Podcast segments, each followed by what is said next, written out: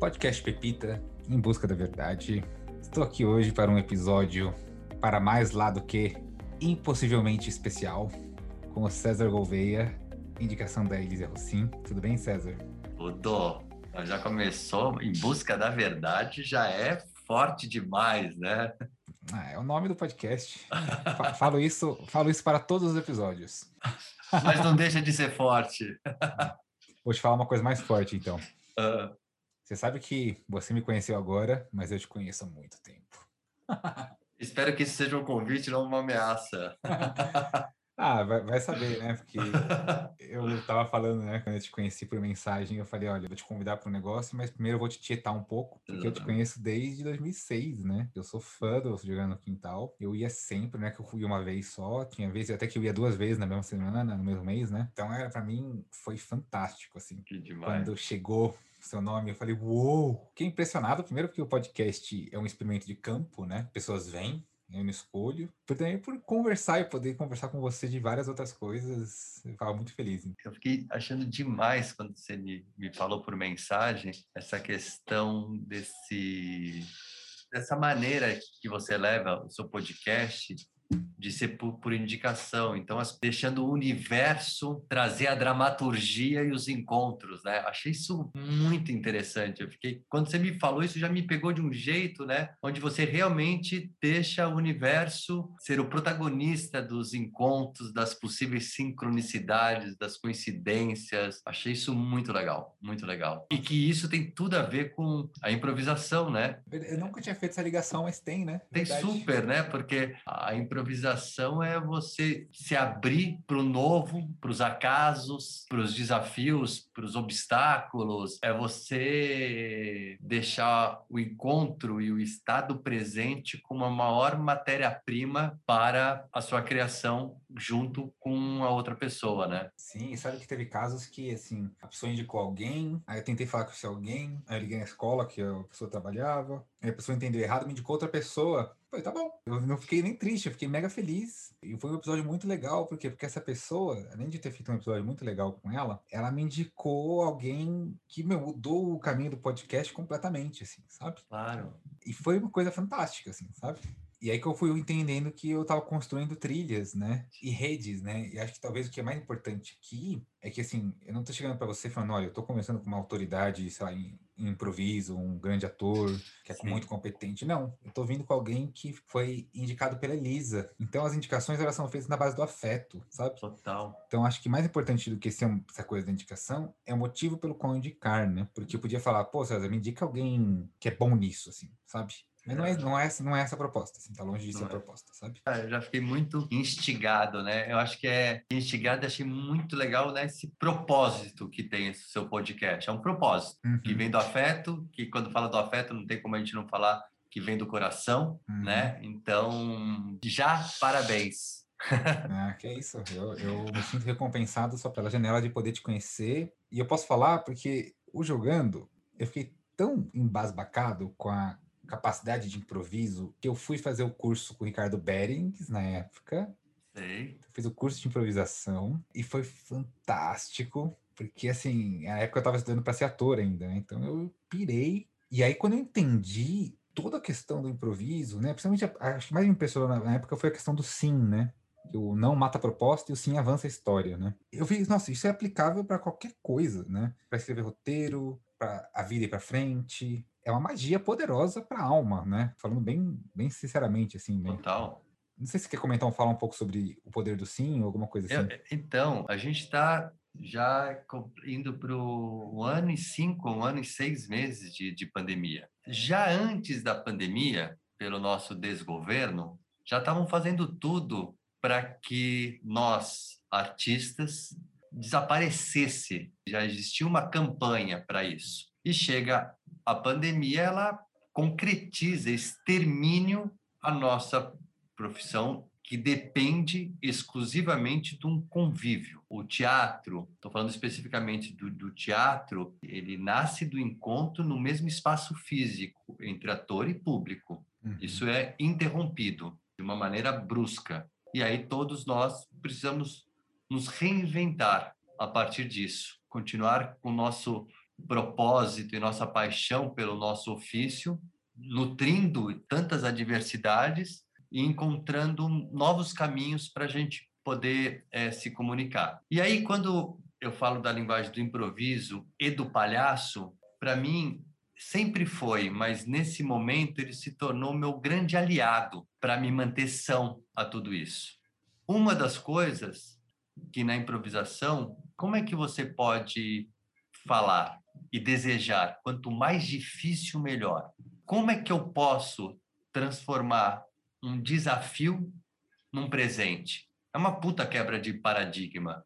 Para isso eu preciso estar treinado para que eu me sinta bem e feliz nessa berlinda, para eu estar confortável nessa berlinda. E estar confortável é revelar tanto a sua vulnerabilidade e a sua fragilidade, uhum. certo? Só que isso para um palhaço se torna a maior virtude. Não estou falando uhum. de insegurança. Insegurança significa eu fico um ano, dois anos sem treinar e me fala, me dá um tema. Aí esse desafio não se torna um desafio, se torna uma ameaça. Eu falei então de transformar os enunciados em presentes esse enunciado não pode sair de casa, pandemia geral. Esse enunciado, infelizmente, a gente não pode mudar. Me proibiram de sair de casa. Na verdade, esse desgoverno me, me, me incentivou a sair de casa. Por isso que é um desgoverno. Só que nós sabemos que se você se ama e ama o outro, então se cuide. Se você pode ficar em sua casa, se você precisa trabalhar, então toma as, as devidas providências. Só que não me tiraram o poder e a oportunidade de me transformar com tudo isso. E escutar tudo isso como uma puta oportunidade de aprendizado. Isso a improvisação me deu muito. Transforma este caos, esta merda, num grande presente, numa grande oportunidade e saia dessa guerra fortalecido, para que você não precise desejar uma futura guerra para você novamente tentar se fortalecer. Não, já entendi o recado, já entendi o aviso. Tá difícil, mas eu tô buscando transformar isso num grande presente. Essa improvisação me deu. Claro que essa situação me deixa vulnerável e frágil. Só que isso, ao revelar essa vulnerabilidade, essa fragilidade para ti, eu me torno humano e me torno empático. Né? Eu não coloco a vulnerabilidade e fragilidade debaixo do tapete, eu, eu me revelo. E à medida que eu falo da minha vulnerabilidade e demonstro, eu encontro do outro um aliado, porque ele vai conectar com a sua humanidade. E aí a gente vai estar tá trocando a partir da nossa espontaneidade, a partir da nossa sinceridade. E isso, neste momento, é algo muito, para mim, fundamental nesse sentido, da gente resgatar ou não deixar morrer a nossa humanidade, de tantas coisas absurdas que a gente está escutando, de tantas coisas não humanas para mim, se manter humano no meio de tudo isso é estar na sua potência. E tudo isso tem a ver com, com essa provocação que você diz dizer sim, dizer sim para si mesmo, dizer sim para o outro, dizer sim para isso, não negar o que está acontecendo, digo sim. E à medida que eu digo sim, eu transformo essas adversidades. Então, sim para mim é extremamente potente, assim. Uma pergunta aparentemente que poderia ser pontual me abriu um mundo, né, de reflexões, porque não tem como a gente não tem como negar o momento que estamos, né? Sim, sim. Sim. Sim. é legal isso, né? Porque tem coisas que a gente não pode mudar, né? Tá fora do nosso controle. Assim. Não tem como. Pandemia, nesse caso, né? Tipo, veio e a gente tem que fazer. A gente não pode negar, a gente tem que falar sim e agir em cima, né? No meu caso, né? Pensando nessa coisa do sim, não nem falando de pandemia, é incrível como que tudo se resolve mais fácil. O não não resolve nada, né? Você não tem ideia, a criatividade não flui e a vida não muda, assim. Então a situação, quando você tá aberto para qualquer coisa que venha, é quase como se você deixasse o destino operar de maneira em sua maior potência. Eu ia falar de maneira usitada, mas eu acho que é na sua maior potência, sabe? O que que o seu podcast te, te convida? A você dar umas férias ao seu julgamento no sentido do próximo convidado, ah, esse é bom, esse não é bom, putz, esse vai me levar para outro caminho. Acabou o seu podcast. Então, por isso que tem muito a ver com a improvisação umas férias aos seus julgamentos. Eu digo sim para o universo, digo sim para o próximo encontro. Isso já começa o podcast diferente, de uma premissa, para mim, extremamente humana e espetacular. É muito legal porque você está tá falando com um humano, com César. Ah, se você é fã do Jogando no Quintal, se é fã do Cesar Parker, faz parte dos ingredientes desse encontro. Mas não é isso que norteia esse encontro. Você não se torna refém de você gostar do meu trabalho, e uhum. sim é apenas mais um ingrediente que pode ser tocado nesse encontro. É isso que é muito legal. Isso muda o seu jeito de conversar, o meu jeito de responder. Já vamos para um outro lugar, que é um lugar que eu preservo muito, que é o aqui agora, eu com você, e é isso. A gente está improvisando. Desde quando você me convidou e começamos, você até falou assim: ah, putz, a gente podia improvisar uma história em cinco minutos. Nós já estamos improvisando. Podemos criar um outro tipo de improvisação, mas a gente já está improvisando.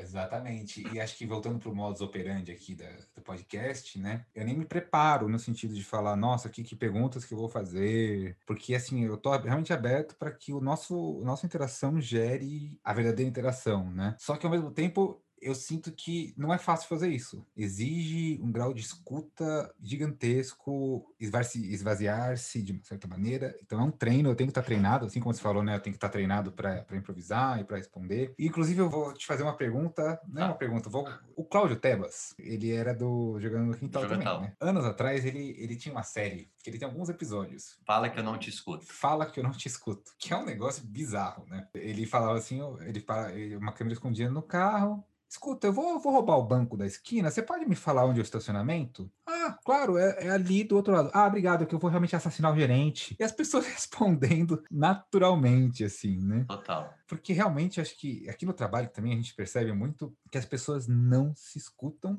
e escutar, que deveria ser o obrigatório, manual. Assim, não, escutar, sim, temos que escutar. É quase um, uma virtude, né? Então eu queria que falasse um pouco também do poder da escuta. Hoje a gente está vivendo diálogos disfarçados como mini monólogos, né? Você só está esperando eu terminar de falar para reproduzir o que já está dentro de você antes de saber o que eu tenho para falar. E assim vai indo. Além disso, você se encontra para ficar defendendo as suas crenças, os, seus, os valores. Então, acaba sendo um diálogo disfarçado em monólogo e uma briga de foice, né? Aonde a minha verdade é que deve conduzir essa conversa e a sua verdade ela é menor do que a minha verdade. Então, realmente, não tem um prazer que para mim que é o mais instigante no encontro é sair transformado desse encontro. Isso que eu acho ouro, né? E para eu sair transformado, eu tenho que estar extremamente com a minha escuta extremamente dilatada e me deixar afetar pelo que você fala para reverberar e para me surpreender com a minha próxima fala. Por que vou me surpreender? Porque ela vai ser uma consequência dessa, uma, dessa boa escuta. Pode amedrontar todo encontro você se abrir para se transformar, porque ao se transformar, você pode se desreconhecer. E ao se desreconhecer, você pode falar assim: caramba, meu Deus,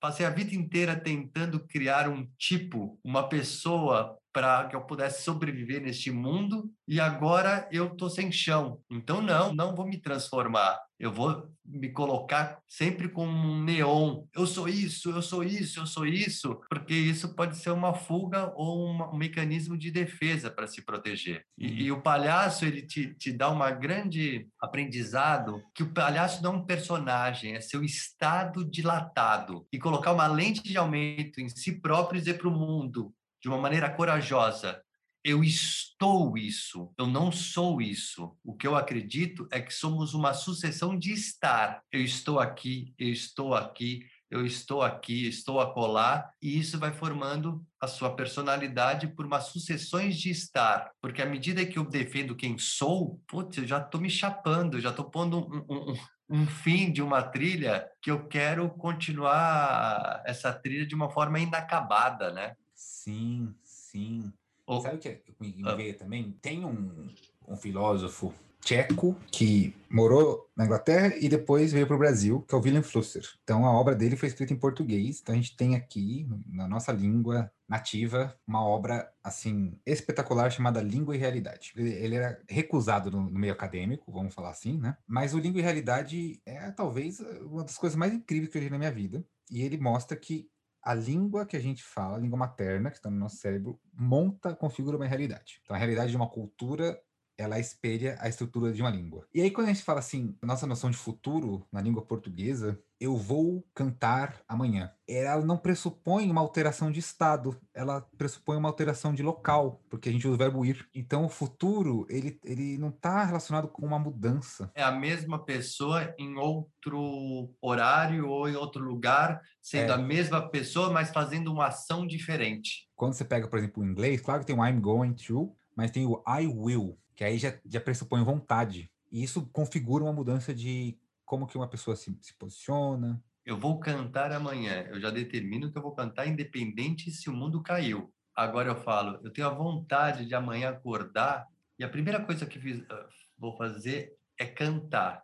Essa vontade, ela não é uma teimosia no sentido, não, vou ter que cantar. A vontade que pode ser transformada ou por outras vontades ou por, por acaso e sei lá, né? Eu posso acordar com uma outra vontade. Essa vontade, ela era legítima hoje, né? Super recomendo, uma leitura assim. Nossa, me passa mar depois. Maravilhosa. E acho que tem uma coisa que é legal também, que é assim, que eu fiquei pensando, né, dessa coisa do eu sou, eu sou, eu sou, eu sou, e da gente defender as próprias identidades. Mas sabe que teve uma época em que eu percebi que não é nem tão, pelo menos comigo, né, o meu funcionamento, não era tipo eu sou, eu sou, eu sou, eu sou, era mais sutil. Que assim, eu preciso, de, preciso pedir um conselho, porque eu realmente estou em dúvida a gente pede conselho já sabendo a resposta que aquela pessoa vai dar.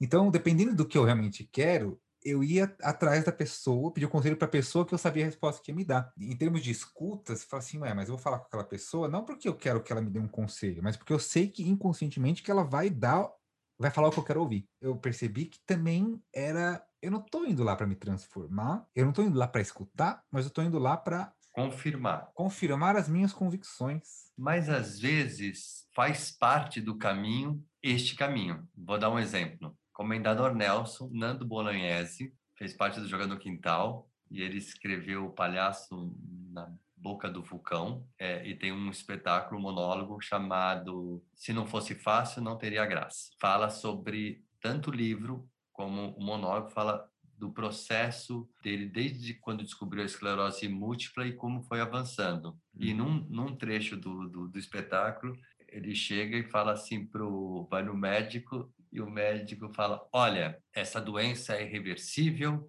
você vai ter mais dois anos de vida e falou pá, pá, pá, um monte de coisa. Daí perguntaram: o que, que você fez? Mudei de médico. Aí o outro médico disse: não, gente, vamos, vamos fazer tratamento, acho que.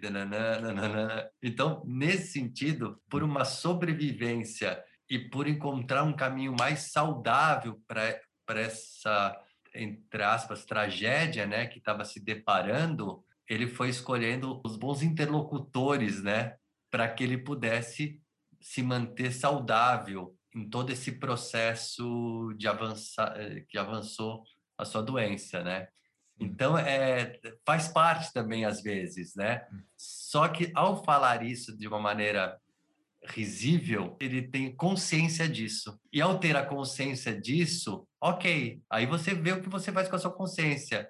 O que eu acho que às vezes é, é que pode ser um pouco delicado é no seu exemplo que você deu é seguir isso por anos e não ter a consciência da sua estratégia de sobrevivência, da estratégia que você está seguindo para confirmar algumas coisas que já estão dentro de você. Então, acho que a consciência é algo muito interessante. O que vai fazer com ela já é outro passo. Que nem você sente uma dor. Tenha consciência dessa dor. O que você vai fazer para melhorar já é um outro passo. A consciência acho que é um bom caminho para que a gente possa se permitir mudar ou se transformar, né? Ter a consciência, né? A nossa, a nossa mente é muito esperta, né? Para ficar nesse, nessas ciladas que a gente mesmo se, se arma, né? E deixa eu te fazer uma pergunta sobre pré-jogando no quintal.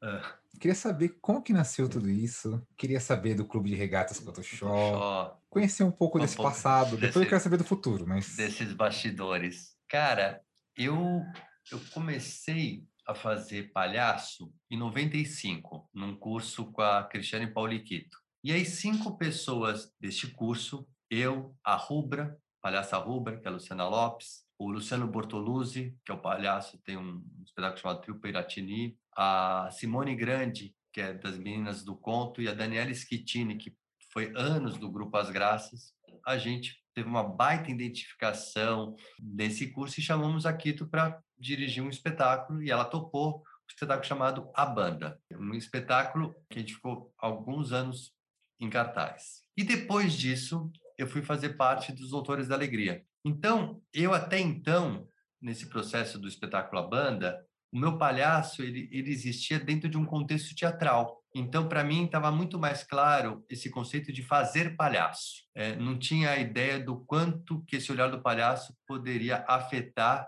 a minha vida, ser mais amplo do que um contexto que ele pudesse existir independente de um contexto dramatúrgico. Fui fazer o Doutores da Alegria, daí o Doutores da Alegria já abre um leque, fala assim: "Ah, eu não preciso de um espetáculo para ser palhaço, fazer palhaço. Eu preciso do outro, do encontro de uma criança. E falar, ah, então eu não preciso de contexto. Basta eu encontrar o olhar do outro para que eu nasça palhaço. Em 2001, teve o Encontro Mundial de Palhaço chamado Riso da Terra, que o Luiz Carlos Vasconcelos, que é um ator, diretor que eu admiro muito, inclusive, para quem não conhece, ele fez o Drauzio Varela no Carandiru, e ele tem um palhaço chamado Palhaço Chuchu. E ele fez ah, qual foram as motivações para ele realizar esse festival? Ele achava que o mundo estava de cabeça para baixo em 2001, né? Agora, não sei se tem algum outro uh, outra imagem para falar que o mundo está de cabeça para baixo naquela época, então nem, não sei como é que está o mundo hoje. Que os palhaços iam se reunir e fazer um manifesto para todos os povos, para todos os países, para todos os homens e mulheres de qualquer credo, de qualquer país. E, além disso, dentro de uma analogia à bomba atômica, se a bomba atômica, ela, lá longe, espalhou tantas coisas negativas, e se a gente fizer uma bomba atômica do riso, aonde vai chegar no momento onde todos os palhaços vão fazer uma grande roda e fazer uma grande gargalhada, será que essa bomba atômica do riso também não vai ecoar a larga distância, larga escala, algo positivo. E o cara maluco fez esse festival. E eu fiquei, foi lá na Paraíba, eu fiquei 21 dias trabalhando, mas as pessoas não viam meu trabalho porque eu trabalhava no hospital. As pessoas não viam meu trabalho, eu via o trabalho deles. Eu tive o grande privilégio de conviver com esses melhores palhaços do mundo e eu fui entender nessa experiência a diferença de fazer palhaço e ser palhaço. Quando eu vi aquela galera, aqueles palhaços, desde o café da manhã, do almoço, a janta, não que eles eram engraçados, eles eram eles, na sua potência, na sua singularidade, na, na sua excentricidade, a coragem de mostrar, gente, eu estou isso, eu sou isso nesse momento. Eu fiquei muito impactado, que eu falo, caramba, eu já entendi o que é fazer palhaço. Fazer palhaço é você tem a sua vida, põe o nariz e atua. Eles o palhaço já se ampliou tanto na vida deles que não há mais diferença entre palco e vida. As coisas são muito mais híbridas. Eu falei, caramba, saí de lá querendo ser palhaço e não fazer palhaço. Esse foi meu, meu grande divisor de águas. Chegando em São Paulo, eu namorava com uma carioca e ela me liga e fala, cara, um amigo meu me ligou para te elogiar. Eu falei, mas que elogio? Cara, ele achou você o máximo, porque você preparou, eu preparei um campeonato de futebol dos palhaços com tabela, fiz uma excursão com os palhaços em alto mar para pescar, tal. E ela falou: "Cara, ele achou você muito legal, muito legal, muito legal". Cara, eu desliguei o telefone, eu falei: "Porra, saio de um festival de palhaços e sou reconhecido como guia turístico, né, bicho? Porra, Aonde está o elogio? Mas não vinha na minha cabeça. Elogio, elogio, elogio, elogio. Para. Entendi. Se ela está me elogiando, significa, e se eu quero ser palhaço, o que ele está me dizendo? Que neste momento eu sou um cara agregador. Eu fui o único que propôs essas coisas fora a lona de circo. Ele está me elogiando pela minha capacidade de juntar as pessoas. Aí, dentro da minha reflexão, e aí eu acho que o palhaço já estava totalmente me contaminando no meu olhar em relação ao mundo, eu falei: peraí, se eu quero ser palhaço e não fazer palhaço, talvez o, minha, a minha potência hoje não é montar um espetáculo, é encontrar um ambiente onde eu possa continuar agregando as pessoas. Porque para mim, palhaço, ser palhaço, estar na, na, na potência, meu, bingo. Então, o que, que eu vou fazer? Não tem lugar mais agregador do que um clube. Então, eu montei na minha casa o Clube de Regatas Cotoxó, por causa disso por essa ideia de ser palhaço. E esse clube de regatas Cotoxó, as pessoas pagavam 10 reais por mês no clube de regatas Cotoxó. Nem, nem conhecia o Márcio Balas, não tinha jogando no quintal, não tinha nada. Aí tinha campeonato de botão, tinha, tinha uma piscina regante de plástico de um metro, que eu falava que era um complexo aquático. É, eu falei assim, mas por favor, traga o bronzeador. O bronzeador vocês têm que trazer, não é o clube. Cara, e dentro desse clube de regatas Cotoxó, vou já trabalhava nos Autores da Alegria, o Márcio acaba entrando nos Autores da Alegria, num encontro, eu querendo montar um teatro na minha casa, porque era a primeira vez que eu morava sozinho, eu não tinha condições financeiras de me manter sozinho. Então, eu precisava fazer com que aquela, aquela casa me fomentasse de alguma maneira financeira para eu me manter o aluguel. Então, eu queria fazer um teatro em casa. E ele veio com uma experiência dos Palhaços Sem Fronteiras e veio a ideia da gente fazer esse jogo, esse treinamento de jogo de improvisação de palhaço para os Doutores da Alegria. A criação desse treinamento veio com o formato de um espetáculo de futebol, onde se teria duas equipes de palhaço, o árbitro, e aí começou na minha casa esse jogando no, jogando no quintal e acabou sendo um fenômeno, porque assim, cabiam 60 pessoas, na estreia tinha 80, tinha gente na, na, no meu quarto, na cozinha, assistindo. No segundo dia, 100 pessoas ficaram fora esperando, porque o que, que a gente fazia? A gente não falava que tinha espetáculo, a gente falava que ia ter uma festa. Então, o que, que acontecia? O espetáculo era das 11 às 2 da manhã. Acabava o espetáculo, já entrava o DJ para rolar música até 6 da tarde. Então, era um happening, entendeu? Era, gente, porque eu falava, se, se falasse para ir num teatro na minha casa, ninguém vai. Então eu menti, falei, é uma festa e dentro dessa festa ia ter esse espetáculo, né? E a gente servia caipirinha para as pessoas, a gente transformava a minha casa num clube mesmo, com um churrasquinho na porta da casa, como se fosse um estádio, né? Então esse foi um pouco o, o, o surgimento do Jogando no Quintal, motivados pelo meu desejo de ser palhaço, e a outra motivação era o universo todo me dizendo para eu desistir da minha carreira de artista, no sentido assim, fazia teatro, não tinha público, ninguém me divulgava porque não tinha um rostinho conhecido, não tinha teatro para me apresentar. Então é nesse momento que os nossos sonhos vão debaixo da, da, da gaveta. E foi nesse momento que eu falei: não, desse, dessa vez não vou colocar nenhum sonho debaixo da, da, da minha gaveta. Aí fui encontrando palhaços loucos, cúmplices, que potencializaram esse meu desejo e o jogando para mim foi a partir, a partir daí o divisor de águas, né, assim, de muitas coisas. E que está completando desde o surgimento esse ano 19 anos de, de trajetória. Uau, nossa. Você sabia essa história, não? Não sabia, não ah. sabia. Fantástico, nossa. e como que o improviso seguiu na sua vida depois do, do jogando? Depois do jogando, a gente logo depois abriu uma escola, né? Porque essa junção do palhaço e improviso é algo vanguarda da, do nosso grupo e também pioneiro. Não havia esse tipo de, de junção, né? Isso foi alterando muito. Para quem estava acostumado a ver palhaços, ver os palhaços improvisando, é, é, era um outro tipo de abordagem, tanto na linguagem do palhaço como na linguagem do improviso.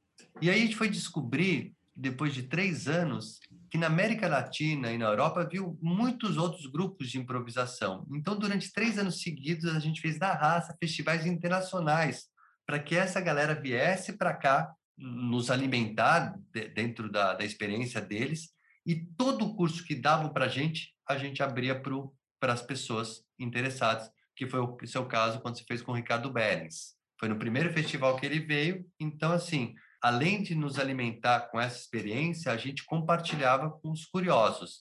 E por isso que quase todos os grupos, todas as pessoas passaram pela escola do quintal no sentido de, de, de ter essa experiência. E aí foi, foi natural que eu fui vendo o quanto que a linguagem da improvisação pode ser ampla em termos de formatos, de como você poder estruturar um espetáculo a partir da linguagem do improviso. Então, hoje, depois de 19 anos, eu tenho nove espetáculos dentro do repertório do Quintal. Percebi também que tanto o palhaço como o improviso trabalham valores e conceitos extremamente humanos e, e extremamente, na minha opinião, vitais para a nossa, para a nossa sociedade mental saudável, para que a gente esteja, né, feliz com a gente mesmo, né? Quando eu falo de conceitos como dizer sim para si mesmo, dizer sim para o outro, é, espontaneidade, você usar a vulnerabilidade, a fragilidade, seu serviço como sua, como sua virtude, transformar os desafios em oportunidades. Aí eu poderia falar horas sobre quantos conceitos e valores tem por trás do improviso do palhaço. E aí foi natural compartilhar todos esses conceitos com tanto com curiosa na, na escola do quintal como no mundo corporativo. Então, faz 16 anos que eu passo, é, compartilho através de palestras, workshops, espetáculos, esses conceitos para o mundo corporativo, que é, cá para nós, o que me mantém financeiramente. A questão de espetáculos em cartaz, essa, viver do ofício de um espetáculo de teatro é cada vez mais difícil né, nesse país. Então, a gente vai encontrando formas de continuar sonhando, continuando colado ao nosso propósito, mas encontrando ambientes que você possa compartilhar a, as suas paixões, né? Nossa, maravilhoso, fantástico. Acho que esse diálogo com o mundo corporativo é muito poderoso, até porque aqui da minha parte também, né, o mundo corporativo é o que mantém a gente e de uma certa maneira a gente intervém no mundo corporativo positivamente, assim. Então, no final das contas, é, o efeito é muito parecido, né? Porque a gente acaba agregando, transformando e se, se, se transformando também, né? O Wellington Nogueira fala uma coisa muito interessante, hum. que ele termina o filme dos Autores da Alegria mostrando ele em várias outras ambientes, como na bolsa, nas empresas, né? E ele diz, e hoje para mim é literal, que todos nós estamos num grande hospital. Hoje o hospital ele vai além da arquitetura de um hospital. Hoje a gente encontra não só no mundo corporativo, mas esse mundo que estamos vivendo aí, intensificado pela pandemia, hoje estamos vivendo num grande hospital, uma doença que eu reconheço uma falta de humanidade,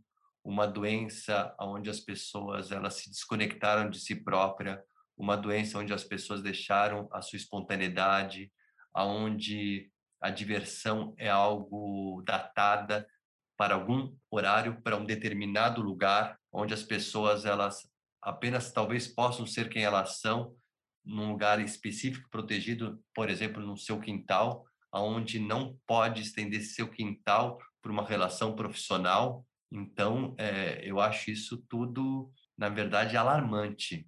Na verdade, você esperar sua felicidade, por exemplo, só no final de semana, porque no trabalho não é ambiente de diversão, e de alegria, onde eu, lá, lá eu não posso ser quem eu sou. Ter a ilusão de deixar quem eu sou na minha casa para ser outra pessoa, para mim é trágico, né? Isso. Eu acho que a gente está num momento realmente eh, delicado e que coisas tão óbvias, que é olho no olho, escutar para transformar, você está é, conectado consigo próprio, né? É, no sentido de compaixão, de amor ao próximo, amor a si próprio, de deixar a espontaneidade ser a sua maior vitrine, sua brincadeira ser seu maior vínculo, né? Porque brincando a gente está mais próximo da sua alma, né? Quer conhecer uma pessoa, não convida ela para trabalhar, convida ela para brincar. Então, são coisas para mim tão fundamentais e que hoje muitas vezes precisa de um palhaço, no meu caso, palhaçador, que eu falo que é o palhaçador, facilitador, palhaço, improvisador, palhaço, ator, para relembrar de algo tão vital, né? Hoje eu ser pai recente, eu tô com um moleque de cinco anos, aonde eu tenho aula de palhaço com ele todos os dias, na verdade. É um cara onde, onde não, não tem filtro, aonde é só instinto, é uma espontaneidade impressionante. Eu falo, nossa, que bifurcação é essa que a gente pegou e deixou de ser isso essa frequência criativa natural. E aí o adulto hoje diz: não, não, eu não sou criativo. Como não é criativo? Você é a mesma pessoa, você é a mesma criança, só que você foi formado e, e cresceu, todo mundo colocando na sua cabeça a questão da efetividade, né? E essa efetividade matou sua espontaneidade. Então, eu acho que para mim é, é, urgente hoje a gente, que até o, o último curso que eu dei, que eu, eu esse, esse título me instiga, né? Brincar de ser a gente mesmo. Eu acho isso extremamente é, potente, né? Incrível, nossa, lindo brincar de ser a gente mesmo. Deixa eu te fazer uma pergunta então, César. Vai lá. O que é verdade para você? a verdade para mim, a questão de você estar tá muito conectado com o que você sente, ser muito ter essa escuta fina de não passar por cima dos seus sentimentos e os seus sentimentos ser a fonte para suas ações. Eu acho que se você consegue ser o veículo do seu sentimento para o mundo externo, essa é a sua verdade naquele momento. E que num outro momento, em outro encontro, você vai dar um outro sentimento, a outra pessoa vai te provocar esse outro sentimento, que talvez esse sentimento vai encontrar essa outra verdade. Então, a, a verdade, eu acho que essa escuta fina e essa coragem de poder pôr para fora o que você está sentindo da maneira mais amorosa, empática e agregadora. Nossa, maravilhoso. Queria muito agradecer sua presença. Eu tenho um ritual de indicações aqui, mas eu não vou fazer, porque eu já queria te convidar para um próximo episódio. Perfeito. Tenho muitas outras perguntas para fazer. Vamos embora. Estou muito feliz, eu preciso sedimentar tudo que a gente conversou. e agradecer muito, muito que a gente converse, mas já, já te convidando para uma próxima rodada. Maravilha, eu já digo sim, já que você falamos tanto do sim, não, não, não teria como uma outra resposta, sim. Ah, muito obrigado, então. Vamos falando e até breve, então. Maravilha, maravilha. Brigadaço.